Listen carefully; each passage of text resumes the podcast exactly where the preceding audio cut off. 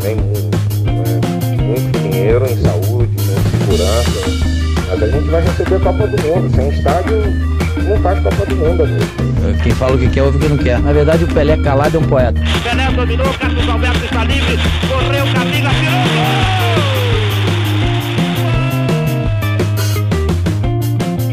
Olá para você que está ligado no nosso podcast. Estão ligadas oficialmente as cornetas, melhor dizendo, os cornetas estão no ar. Esse é o episódio de número 1, a estreia do Cornetas Podcast. Toda segunda-feira um novo episódio para você. Eu, Rafael Moraes, Bruno Araújo, Carlos Henrique e Paulo Vitor. Estaremos com você todas as semanas em todas as plataformas de áudio disponíveis, debatendo temas esportivos relevantes para a sociedade. No episódio de hoje não poderia ser diferente diante da pandemia que enfrentamos nesse momento. Vamos debater o impacto do coronavírus sobre o esporte mundial. Com as cornetas ligadas ao meu lado para debater o tema estão eles. Bruno Araújo, seja bem-vindo, Bruno. Olá.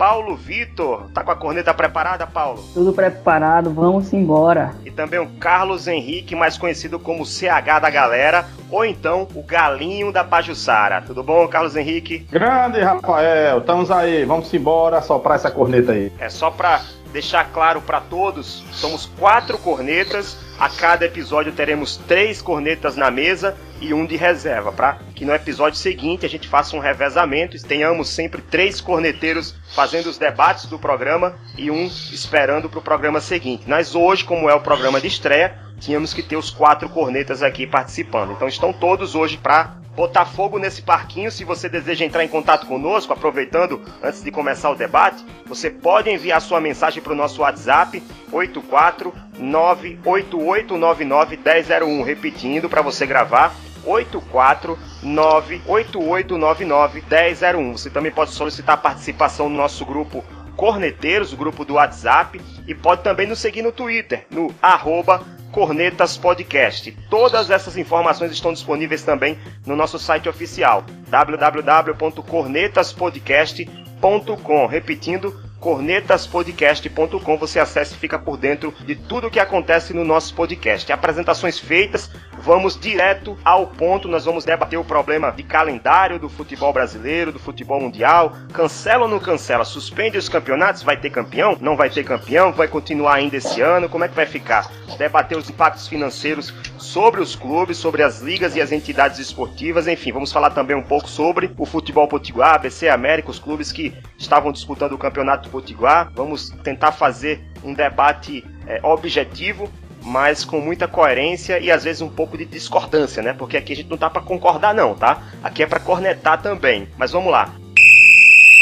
A crise do coronavírus, gente, ela já afetou muito o mundo esportivo, os impactos já são mais que evidentes na sociedade e também no mundo esportivo, e as fontes de receitas dos clubes, das entidades, dos campeonatos, das ligas, já estão sofrendo muitos impactos. Com a parada das competições, né, a Olimpíada já passou para o ano que vem, Eurocopa, Copa América já, já foi adiada, o novo Mundial de Clubes já passou para 2022, enfim, muitas coisas estão acontecendo a todo momento, é muita informação ao mesmo tempo, mas com a parada das competições, o que está acontecendo é um efeito cascata. Sem jogo, não tem bilheteria. Sem bilheteria, os sócios torcedores se afastam do clube e as receitas diminuem. Os patrocinadores também estão enfrentando problemas de caixa, problemas financeiros também estão reduzindo, retirando patrocínios. O mercado de transferências também já reduziu, já caiu, então os clubes estão passando por dificuldades nesse início de isolamento social, de quarentena.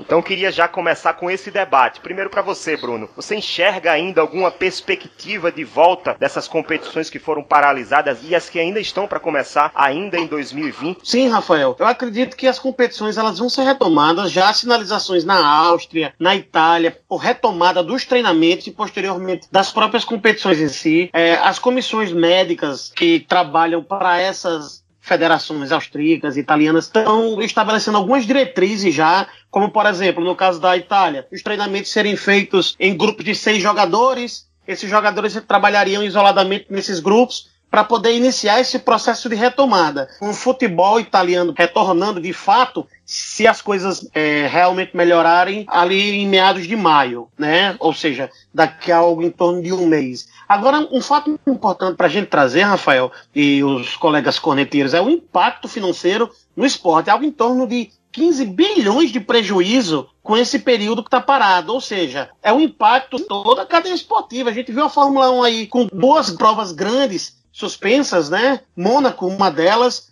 outras que simplesmente vão ser remarcadas e acontecerão depois. A Fórmula 1 deve retornar aí agora no meio do ano. Então a gente tem um impacto generalizado em todos os estamentos aí do esporte mundial. Mas falando especificamente sobre o futebol, Rafael, como a gente está conversando aqui, a impressão que eu tenho é que vai voltar. É difícil precisar quando, porque já há alguns estudos na medicina apontando a possibilidade de uma necessidade de um isolamento intermitente. As pessoas precisarem se isolar durante um período, outras sairiam, e nesse processo de isolamento intermitente fica difícil você realizar o futebol. Aqui no Brasil, inclusive, começou a circular a informação de que o Campeonato Brasileiro poderia acontecer com todos os jogos em São Paulo e, eventualmente, com os estádios com portões fechados. É a morte do futebol, um estádio sem torcedor. O que está acontecendo também é que os clubes não estão chegando a consenso. O que eu estou observando, vocês podem discordar disso, é que parece que o Brasil está esperando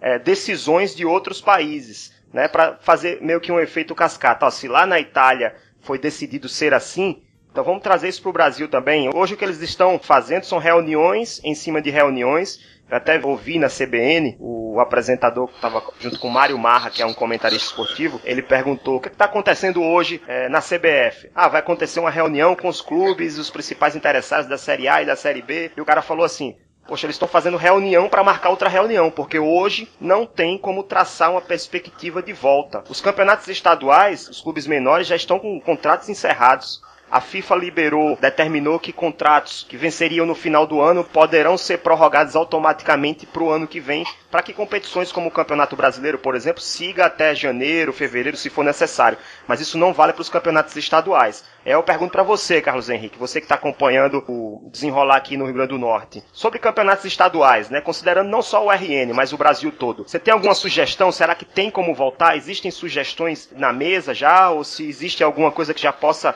nos trazer uma luz de que é possível terminar essas competições ainda esse ano? Olha, Rafael e amigos corneteiros, eu acho que não há uma perspectiva ainda até o momento de que isso esteja resolvido porque alguns clubes, inclusive, a gente pode citar aqui no nosso Rio Grande do Norte, o Açu já liberou todos os jogadores, ou praticamente todos os jogadores. Podemos ter o exemplo lá em Sergipe, do Sergipe, que também, o tradicional Sergipe, que liberou quase todos os jogadores. Né? Então, como você bem falou, não há um consenso de como a gente vai ter a continuidade desses campeonatos estaduais, né? porque alguns clubes já estão sem jogadores, não tem como se manter né? Os que receberam ajuda da CBF, aquela ajuda como se fosse forma de adiantamento, né? É, são para clubes que estão em, eh, dentro de alguma série, série A, B, C ou D, né? E aqui no Rio Grande do Norte só, só receberam essa ajuda Potiguar, Globo, ABC e América, né? Então, aqui especificamente no Rio Grande do Norte, eu não vejo muita perspectiva, justamente por isso, porque um diz uma coisa, outro diz outra. A gente sabe, no final de contas, que vai dar ABC América na final, né? Mas tem disputa de rebaixamento, né? Tem disputa de, digamos, o terceiro lugar pode esperar uma vaga numa Série D do ano que vem, caso um dos quatro suba para C, né? Ou seja, tem muita coisa a ser resolvida, né? Então o impasse está gerado, não adianta a gente ficar especulando, ficar esperando, né? Não só aqui no Rio Grande do Norte, mas outros campeonatos. Tem campeonatos que sequer tem cinco ou seis rodadas. É, se a gente for tomar, por exemplo, o campeonato belga já tem declarado campeão, foi um consenso. O clube Bruges foi o campeão, né? Todos os clubes aceitaram. Eu acredito que se você vir aqui para o Grande Norte e disser que o ABC vai ser campeão, a América não vai aceitar de forma alguma, né? É, talvez outros clubes até aceitem disputassem, né, não tivesse o rebaixamento. Mas eu acredito que está longe a gente ter um consenso, amigos corneteiros, e muita água vai rolar debaixo dessa ponte aqui, não só para o Grande Norte, mas para os outros estados. Por mais de uma vez já o Roberto Fernandes, que é treinador do América hoje, já foi do ABC o ano passado, Roberto Fernandes já falou mais de uma vez que não tem condições de, de, retomar o campeonato estadual, o campeonato do Rio Grande do Norte esse ano. Ele meio que tá puxando a sardinha pro lado dele, né? Paulo Vitor. Exato. Eu até vi uma entrevista dele, on, acho que foi ontem ou antes de ontem, aonde ele comentou que tinha que decretar o campeão, né? No estadual tinha que decretar o campeão, mas que fosse feita uma final. Né? Ele quer que faça uma final, com a América dispute essa final contra o ABC. E ele cita os outros clubes, né? Dizendo que os clubes não tem condições, já liberou alguns atletas, como o CH falou aí, né? Então ele está tentando levar a competição para uma final, aonde não se sabe nem se o América chegaria a essa final, né? Porque o segundo turno ainda estava é, equilibrado, ainda estava buscando algumas pontuações e aí tá essa incógnita, né? A gente não sabe o que é que vai acontecer. Acho complicado a gente chegar a uma conclusão falando em campeonato estadual, que é a realidade hoje do futebol brasileiro nesse momento. Porque gente tem o Campeonato Paulista, tem uma fórmula de disputa e ele estava num nível de competição, no momento da competição que não estava nem no mata-mata. Aqui faltam que quatro, cinco, seis jogos no máximo para finalizar. E o segundo semestre do futebol potiguar é praticamente só a Série D do Campeonato Brasileiro. Esse ano só vai ser Série D, então tem muito calendário para disputar, enquanto que outros estados não possuem calendário. Então tem que se considerar caso a caso. Eu defendo essa postura, né, de que ó, o Campeonato Potiguar não pode ser decidido da mesma forma que vai ser decidido o Campeonato Gaúcho, o Campeonato Mineiro, o Campeonato Paulista e o Carioca. E você, Bruno? Eu acho o seguinte, o Gianni Infantino, é, dirigente da FIFA, ele deu uma entrevista para o Gazeta dello Sport, onde ele disse o seguinte, talvez seja o momento de reformar o futebol, dar um passo atrás, é, realizar menos torneios, mas realizar competições mais interessantes. Muito provavelmente, Rafael, se os dirigentes sentassem junto com os, os cartolas, as pessoas que administram no futebol. E eu não falo só do estadual, não. Eu falo no cenário nacional, eu falo do cenário regional, eu falo do cenário mundial. Se parar e pensar nessas fórmulas de competição. Os campeonatos estaduais, eles são extremamente importantes para os clubes menores. Para os clubes de médio porte, como é o caso de ABC América, que não são tão pequenos, são os maiores do estado que eles representam, eles poderiam entrar num outro momento da competição, ou os campeonatos estaduais poderiam ser seletivas para competições regionais. Eu acho que precisa se pensar é numa fórmula que valorize o campeonato estadual, porque o que, é que a gente tem visto em relação aos estaduais? Públicos muito pequenos, em situações muito específicas, onde você tem grandes rivais disputando uns contra os outros. Você acaba tendo, sim, um público maior, mas em geral, os clubes entram em campo único e exclusivamente para pagar uma folha quando conseguem pagar. Então não faz sentido. O futebol é um negócio. É esporte, é entretenimento, mas é também um negócio. E precisa ser rentável para quem gera o futebol e precisa ser interessante para quem assiste. Então eu acho que esse é o momento, é uma oportunidade. Dizem que é, no alfabeto chinês o mesmo anagrama que representa crise representa oportunidade. Não sei se é verdade ou não, mas surge aí sim uma oportunidade para o futebol se reinventar e garantir que ele volte a ser atrativo em cenários menores, como é o caso dos campeonatos estaduais aqui no Brasil. Pois é, chegou o momento, a primeira corneta aleatória. Ó, Bruno vai fazer a história, viu, Carlosinho? Que daqui a pouco você fala que eu preparei uma corneta aleatória. Essa corneta foi pra mim? Pra Bruno Araújo. Quem é, quem é Bruno eu Araújo? Não acredito, aqui? não. E eu pensando que ia ser o primeiro, a cornetada ia ser minha que eu ia dar agora, rapaz. Ah. Daqui a pouquinho. Eu separei uma corneta para cada um hoje. Bruno, vamos lá. Essa corneta é aleatória, tá? Eu vou fugir um pouquinho do tema que a gente tá falando aqui. A pergunta é: qual foi a maior enganação do futebol mundial nos últimos 10 anos, na sua opinião? Alexandre Pato. Por quê? Porque ele esteve em grandes clubes, mas nunca foi protagonista desses clubes. Objetivamente é isso. Se supervalorizou, vestiu camisas pesadíssimas, mas parece que as asas do Pato não conseguiram alçar voo com as camisas que vestiu, não. E o Ganso? Que, é que você acha, Carlos Henrique? O Ganso não ganha essa disputa com o Pato, não? Rapaz, me perdoe o brincadeira, o trocadilho, mas afogaram o Ganso literalmente aí, né? Porque o cara surgiu como uma promessa, né? O cara era o espetáculo de jogador quando fez aquela dupla infernal com o Neymar, mas o cara parece que também esqueceu de jogar bola. Mesma coisa com o Pato, mais ou menos parecido, né? O problema é que o Pato se deslumbra demais com a fama, com o dinheiro. Você pode ver que ele só tá correndo atrás de gente milionária, de mulher milionária né? Então ele está esquecendo muito mais o futebol e dando valor à sua vida pessoal, o, que ele ganhou honestamente, dignamente, se diga aí de passagem, né? E o Ganso não vai no mesmo caminho, vai na decadência do futebol, não tem essa, essa ostentação como tem o Pato, mas eu acho que o Ganso é bem parecido com o Pato, né? Então, ou seja, o aviário não vai muito bem aqui no nosso futebol, não, né? Pois é, vamos, vamos sair do mundo animal, vamos sair do mundo animal e vamos pro, voltar para o mundo esportivo. PV, vamos lá. Você é formado em educação física, não é isso? Exato. Qual é a tua especialidade? Fala aí pro nosso público. Vamos nos apresentar também, né? Eu sou licenciado em educação física, né? É, estou atualmente fazendo bacharel em educação física também e sou especialista, né? Fiz a pós-graduação em metodologia do futebol, da iniciação até o alto rendimento. A gente é, vê todas as áreas, parte tática, física, técnica, de gestão de grupo, mas a especialidade mesmo é a análise de desempenho desempenho onde eu desempenhei é, a função durante 5, 6 anos. O que, é que você acha? É, nesse período de isolamento, jogadores estão em casa, eu até levantei aqui umas informações, jogadores de ABC América não receberam férias, estão em casa, fazendo atividades que as suas comissões técnicas estão passando diariamente, é, mas quando esses atletas voltarem, não só jogadores de futebol, atletas de outras modalidades também, o que fazer nesse período de isolamento para que a preparação, a manutenção dos elementos físicos desses atletas não seja tão atingida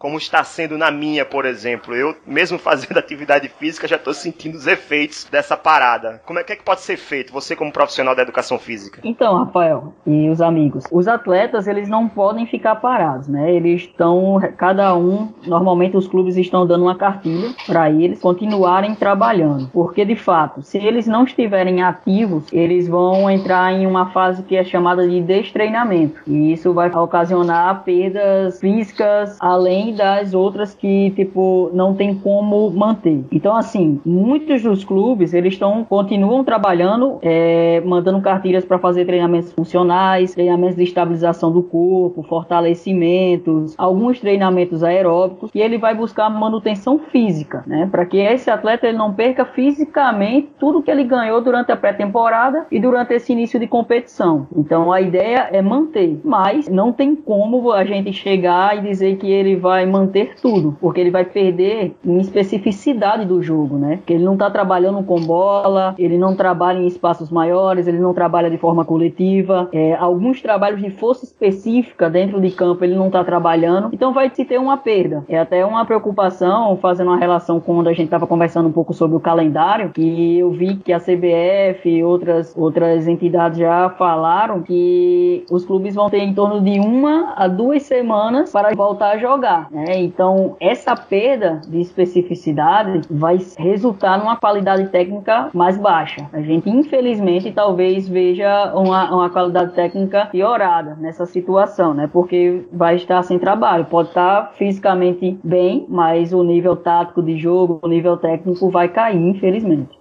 É, sem falar que a FENAPAF, que é a Federação dos Atletas, ele já acenou no Brasil que aceita ter jogos de 48 em 48 horas. Isso já é uma alteração que é significativa. E outra questão, tem muita proposta que está surgindo de fazer uma sede num local. Vamos pegar uma cidade com estádio, com hotéis e fazer o restante da competição nessa cidade. Se a gente for observar desse detalhe também, os jogadores não vão treinar, eles vão apenas jogar. Então vão jogar tipo 50, 60 partidas sem realizar treinamentos, né, Bruno? É, o problema de uma situação situação como essa, porque dependendo de como isso for é, definido, isso pode privilegiar certos clubes no aspecto de torcida. Se você realiza, por exemplo, um jogo na região sudeste, é, você não vai ter a história do mando de campo. Então, isso você cria, é, de certa forma, uma vantagem. Não acontece literalmente dentro das quatro linhas, mas é uma vantagem você jogar com a torcida completamente a seu favor, né? Então, isso precisa ser observado. Outra coisa que precisa ser observada em relação a esse período de essa redução do intervalo entre as partidas, passando a 48 horas, ora, a gente já teve uma interrupção abrupta do, do andamento das competições. O pessoal vai retornar, não vai ter tempo para treinar. E aí já vai entrar direto nos jogos, vai haver um desgaste físico maior, consequentemente você vai ter mais lesões, as principais estrelas vão acabar saindo das competições em função de lesão e a competição perde em todos os aspectos. Por isso que é importante a gente ter muita cautela na forma como esses problemas vão ser solucionados ou administrados, porque a gente pode criar uma questão muito maior do que a solução que está se buscando. A CBF ela já ofereceu ajuda aos clubes da série C e D. O ABC recebeu 120 mil, ABC, Potiguar, América e Globo receberam cada um 120 mil. Não sei de onde eles tiraram essa conta aqui. Uma folha salarial de um clube como o ABC ou como o América é apenas 60 mil, porque eu vi, verifiquei que a última folha do América, por exemplo, foi 200 e alguma coisa, 250 mil reais. A ABC Mas, é algo em torno de 300. Exatamente. É. E a FIFA ela está trabalhando num grande plano de ajuda financeira para essas organizações também do futebol, né? Cerca de 2,7 milhões de dólares é um plano que está sendo chamado pela imprensa internacional como Plano Marshall para o futebol, né? Em referência àquele pacote de estímulos financeiros que ajudou a reconstruir a Europa durante a Segunda Guerra Mundial. Aí, Carlos Henrique, essa pergunta eu preparei exatamente para você, porque eu sei que você gosta de falar sobre isso. Você é um homem do dinheiro, um homem que trabalha com números. O corte de salários, essa redução salarial que os clubes, pelo menos os da Série A do Campeonato Brasileiro, estão promovendo no, aqui no Brasil, é, é, é uma alternativa justa? Olha, Rafael e amigos, eu acho até certo ponto, sim, pode ser justo na minha avaliação, até porque os clubes não vão ter como arcar com todos os salários, né? principalmente aqueles clubes que têm astros, né? Alguns clubes até estão conseguindo manter a sua folha, como o Flamengo, né? Que anunciou que não vai ter, por enquanto, nenhuma redução salarial, outros Palmeiras também, né? Mas outros clubes estão na pindaíba, né? O Botafogo, Cruzeiro, né? Outros clubes por aí é, estão passando por problemas muito sérios. Pela Europa, no mundo, né? Vários clubes estão adotando esse método. O Barcelona, por exemplo, 70% de redução nesse tempo da pandemia, aceito em consenso com jogadores. Teve clube, inclusive, no mundo que demitiu jogadores que não aceitou essa redução. Na Suíça, o Sion demitiu sete jogadores, e muitos deles jogadores de Copa do Mundo, por não terem aceitado a redução salarial. Ou seja, é um, uma sinuca, né? Uma questão, um problema muito sério, porque não há receita, não há ganho nesse tempo. Então os jogadores têm que se adequar. Né? Eu não sou a favor de que o clube imponha uma redução, chegue e diga vai ser isso, mas você tem que ter a negociação, você tem que ter a participação dos jogadores, da comissão técnica, para a gente chegar no consenso. Né? A gente entende o lado do empregador, mas o empregador também tem que entender o lado do empregado. Né? Então, você conversando, você tendo uma negociação, chegaríamos a um é, consenso, a um denominador comum. Né? Então, acho que essa questão de você reduzir salários vai muito de clube a clube. Quem não pode, é melhor o jogador, o profissional, ter o seu salário reduzido do que aconteceu, o que aconteceu com o Sion. Vinha um atraso salarial, vinha até uma demissão, porque aí vai ser muito pior para todo mundo. Bruno e PV, vocês acham que o CH tá muito sério nesse, nesse, nesse episódio? É porque os nossos ouvintes do podcast não estão vendo. Mas ele está formoso demais nesses trajes canarinhos, com esse cabelo é bem penteado. É a cor do Cornetas, minha gente. Então vamos chamar a corneta para Carlos Henrique para a gente animar um pouquinho esse programa. Carlos Henrique, dia 27 de abril, é uma segunda-feira, tem mais uma semana pela frente, depois dia 27 de abril. Onde é que você estará nesse momento? De frente para a TV, assistindo a final Eu do sabia. BBB? para quem você vai Eu torcer? Me conta pra gente aí, Babu ou Manu? Será que tem o presente de aniversário? Babu campeão! Pra ninguém, amigo. Não vou torcer pra ninguém, até porque eu não acompanho. Não sei nem o que é que tá acontecendo. Eu vou curtir meus vídeos na internet ou ler alguma coisa, que é o melhor que eu faço, viu, amigo? não vou poder comemorar o aniversário só virtualmente, não vou fazer outra coisa, né? Não, mas dá pra fazer uma pool party aí, uma, uma, uma powerhouse, uma festa em casa pra comemorar. Mas você torce pra Babu ou pra Manu? Conte pra gente. Pra ninguém, amigo. Eu torço pra ninguém, eu não acompanho. Ora, bolas.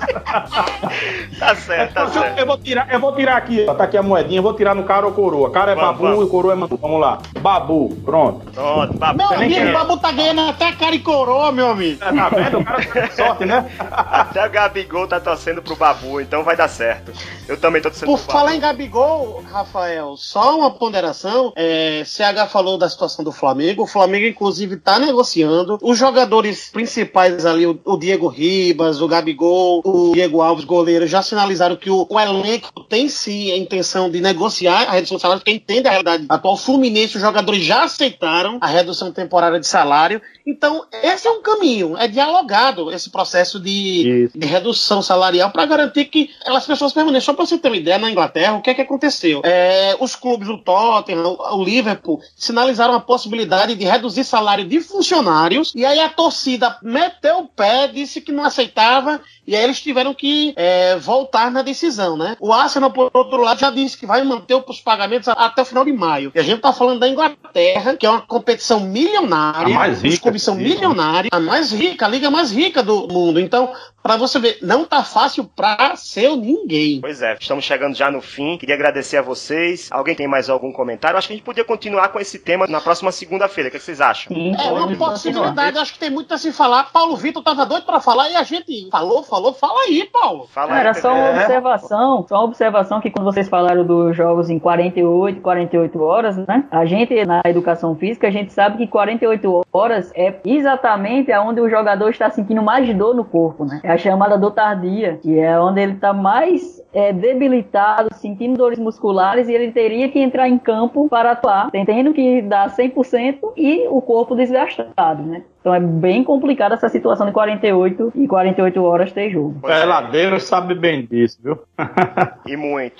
Pois é, peladeiro não tem esse problema, não. No próximo episódio nós vamos continuar com esse tema. Vamos que, né, o que é que é pior? A dor no bolso ou a dor no corpo de jogar de 48 em 48 horas, tá bom? Obrigado a vocês três que estiveram comigo hoje, CH, PV, acertei PV e Bruno Araújo. Grande abraço para vocês. Obrigado a você, ouvinte, que ficou conosco até o fim. Espero que você tenha gostado do que ouviu. Ficamos por aqui, mas voltamos na semana que vem, na próxima segunda-feira. Lembrando, vai ser aniversário de Carlos Henrique, inclusive, tá? Na próxima segunda-feira ele vai estar tá torcendo pro Babu. Lembrando que você também pode participar do nosso programa. Mande a sua pergunta, a sua sugestão de pauta, mande o seu comentário. Você também pode ser um corneteiro. Basta entrar em contato conosco, envie sua mensagem pro nosso zap 84988991001. Repetindo, 84988991001. Você também pode solicitar sua participação no grupo Corneteiros no WhatsApp para acompanhar os bastidores do nosso programa e nos seguir no Twitter no arroba Cornetas Podcast. Mais informações você encontra no nosso site oficial cornetaspodcast.com. Um forte abraço a todos e até a semana que vem para comemorar o aniversário de Carlos Henrique, o galinho da Pajussara. Tchau!